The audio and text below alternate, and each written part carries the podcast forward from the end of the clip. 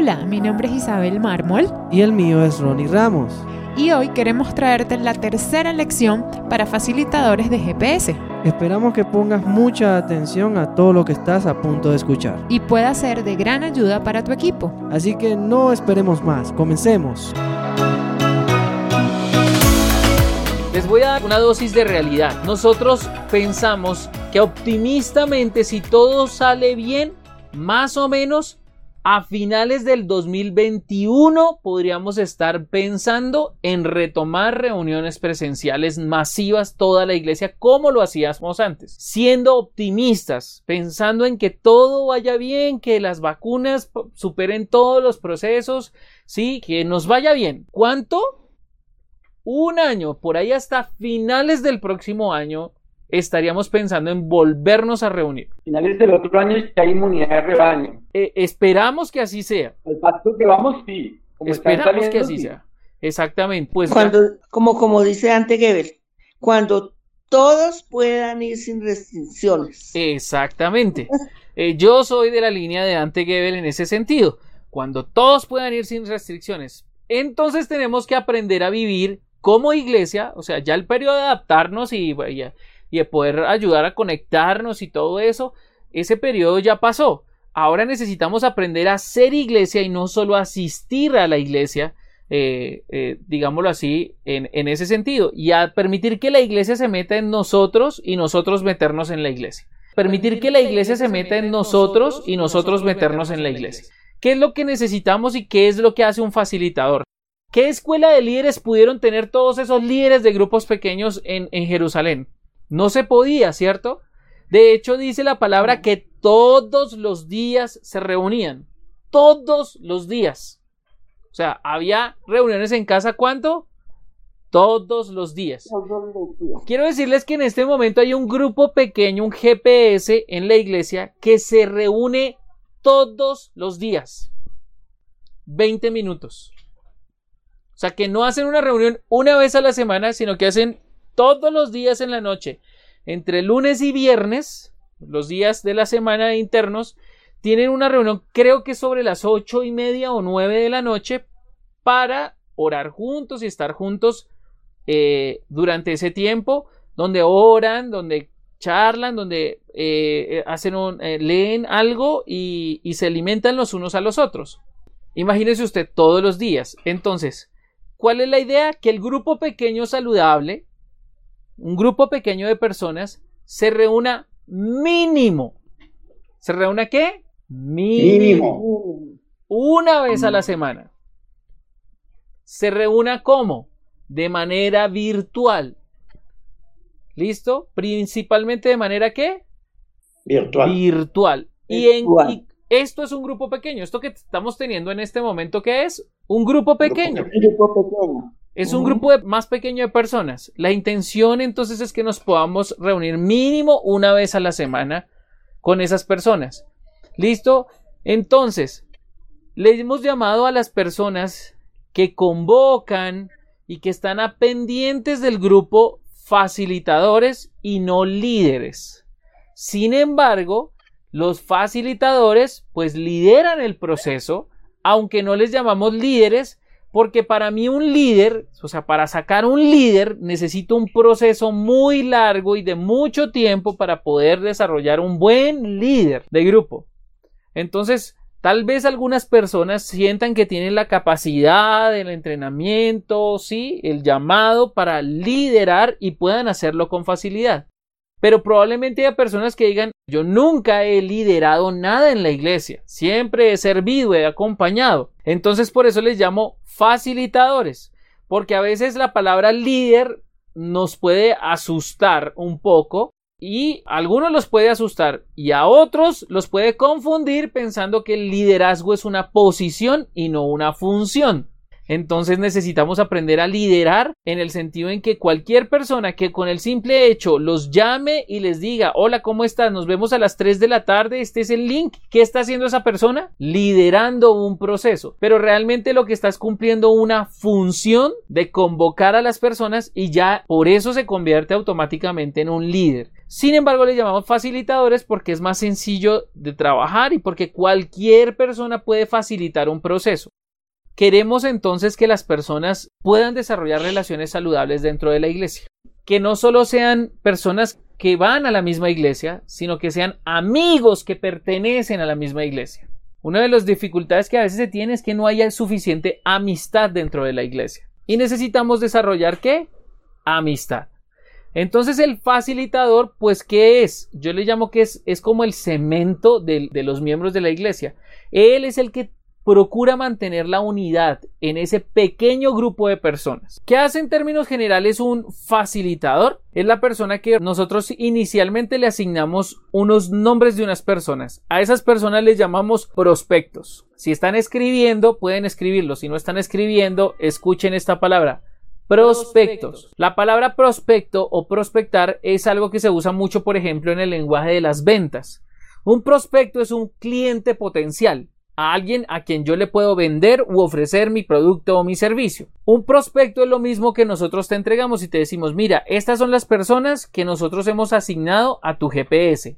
¿Qué significa? Que el facilitador los ve como prospectos. Porque esas personas es posible que cuando ya llegue el momento, si el GPS ya está funcionando, el horario no les sirva. O el grupo de personas en el que están en ese GPS como que no se siente muy identificado. Te voy a poner un ejemplo claro. Esta semana un chico de la iglesia pidió un cambio de GPS. Porque nosotros lo asignamos a un GPS, pero cuando él estuvo en la reunión de GPS, él notó que la mayoría de personas en ese GPS eran hombres muy adultos. Él es un chico que tiene 23, 24 años. Y pues ahí habían, sí, hombres, pero habían muchos muy adultos. Entonces él simplemente pues habló con el facilitador y le dijo, me encanta la reunión, pero me gustaría estar en un grupo donde haya gente como más de mi edad.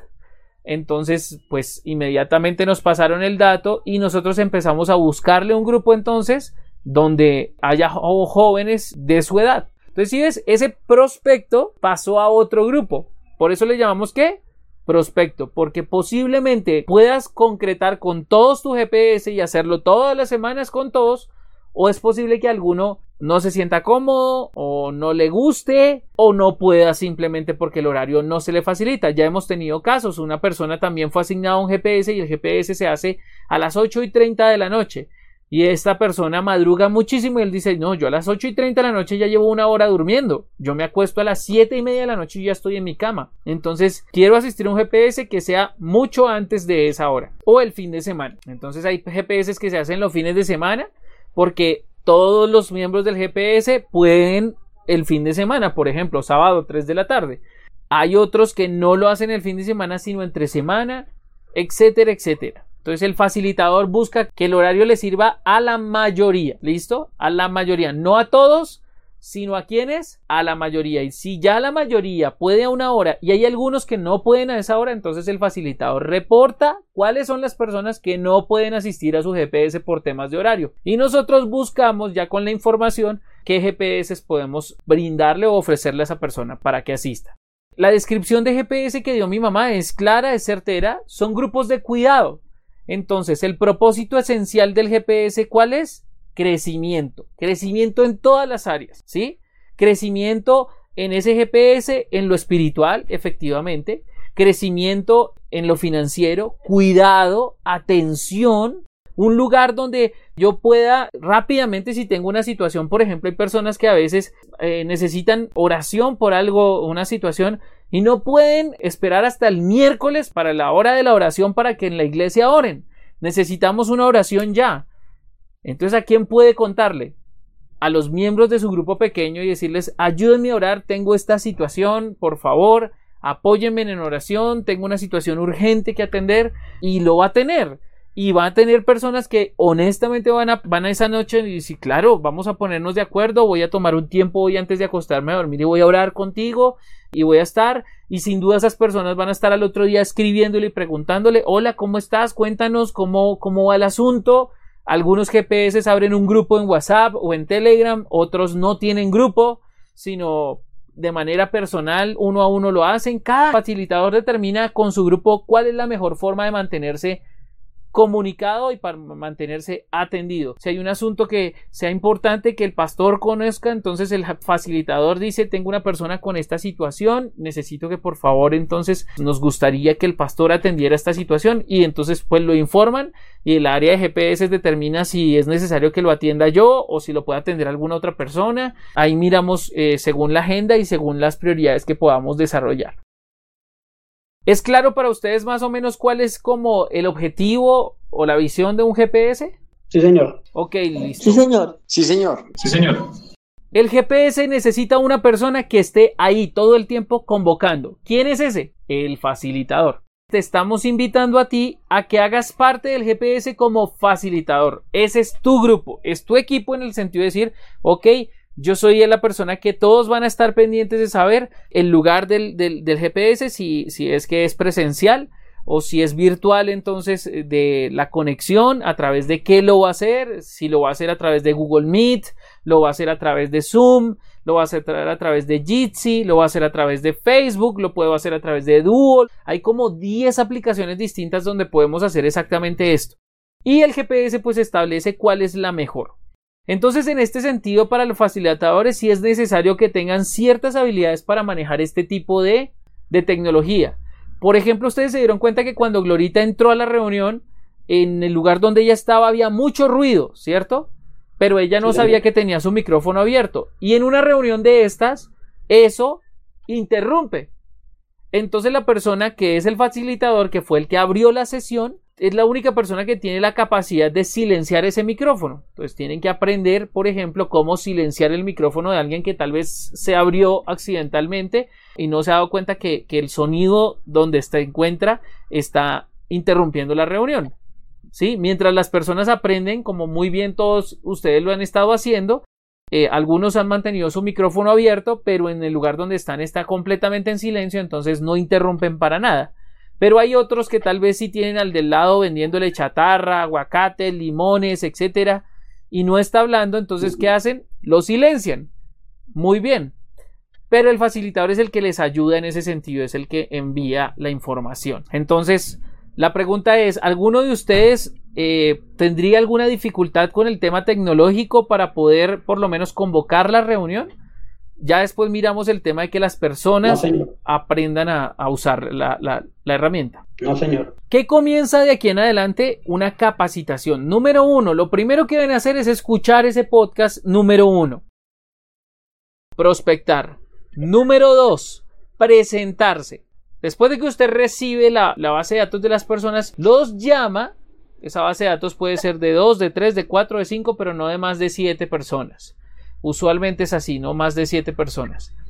Se presenta, los llama, se presenta. Muy buenas tardes, mi nombre es René González, te estoy llamando de Comunidad Cristiana Internacional, de parte del pastor René y, Pilar González. Ellos me han dado tu número porque quiero que participes de, del GPS que nosotros estamos por abrir. Entonces, ah, ok, listo, sí. Pues te quiero decir que para poderse presentar, lo ideal es tener un día y una hora ya, ya establecido, ¿sí? El día y la hora que he propuesto es, por decir algo, los martes a las 5 de la tarde. ¿Tienes algún problema con sacar máximo una hora de tiempo todos los martes a las 5 de la tarde? No, si es ahora yo ya estoy saliendo de trabajar y voy en el bus y llego a la casa. Ok, listo. ¿En qué horario te serviría más? ¿Te sirve más entre semana o el fin de semana? Y vas haciendo todo el proceso. Si tú dices definitivamente los horarios de esta persona no van a cuadrar con los míos, ahí es donde entonces inmediatamente reportas y dices, mira, ya me presenté y todo, pero los horarios no concuerdan. Entonces yo ya le dije que iba a reportarlo para que otro facilitador lo contacte en el horario que le sirve a esa persona. Y siguiente, ¿sigues? Entonces prospectar, presentarse y luego citar. Citar es que citar inmediatamente puede ser en la misma en la misma llamada y decir, ok, nuestra primera reunión, por ejemplo, es el 5 de octubre a las 7 de la noche. Ese es un lunes. Como te sirve el lunes a las 7 de la noche, entonces lo vamos a hacer los lunes 5 de octubre a las 7 de la noche.